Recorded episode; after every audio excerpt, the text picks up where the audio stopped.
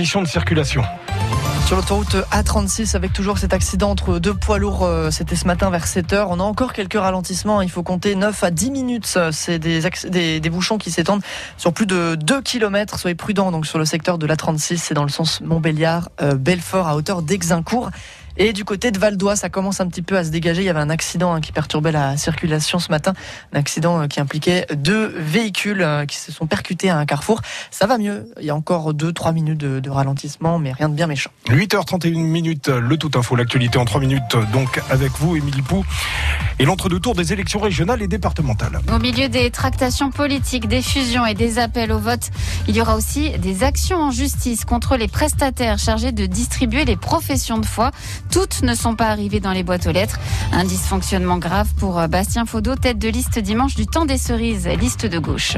Quel que soit le score que nous avions fait, nous avions décidé avec l'ensemble des candidats de la liste au regard de ces dysfonctionnements, de toute façon engager un recours euh, parce que ça a absolument tout perturbé et on ne saura jamais dans quelle proportion d'une certaine façon, puisque c'est quand même l'élément central à partir duquel les électeurs se renseignent avant d'aller voter. En Bourgogne-Franche-Comté, on se dirige vers une quadrangulaire et les têtes de liste débattront sur notre antenne demain soir à partir de 18h.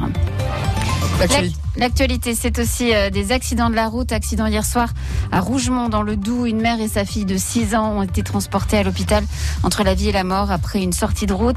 Accident aussi, Théo, vous le disiez, important sur l'autoroute A36 au niveau d'Exincourt entre deux poids lourds. Il faut éviter le secteur pour le moment. La femme retrouvée morte vendredi dernier à Montbéliard a été victime d'un crime. C'est ce que révèle l'autopsie pratiquée hier. Le principal suspect est toujours en fuite. L'avocate d'Omar Radad, ce jardinier condamné puis gracié pour le meurtre de Ghislaine Marshall en 1991 va déposer une nouvelle demande de procès en révision. Un ADN inconnu a été retrouvé dans les traces de sang de la victime. L'équipe de France de football est qualifiée avant même d'avoir joué. Qualification pour les huitièmes de finale automatique après les résultats d'hier.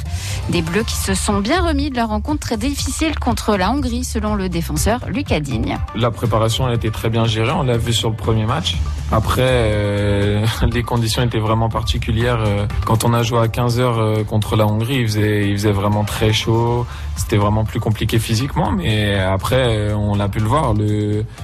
Aucun de nos joueurs n'a subi de crampes ou, quoi que ce soit. C'est aussi des signes qu'on n'est pas trop mal physiquement et qu'on est plutôt en train de monter en puissance. Match demain contre le Portugal à suivre sur France Bleu. Et puis Émilie, vous êtes ravie, on va pouvoir retourner en boîte de nuit. Oui, à partir du 9 juillet avec jauge et passe sanitaire, mais c'est un vrai bonheur pour Gilles, le gérant de la guinguette à Gilou à Valentini.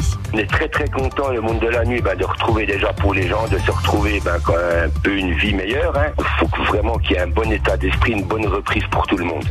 À partir du 9 juillet donc et les concerts debout le 30 juin.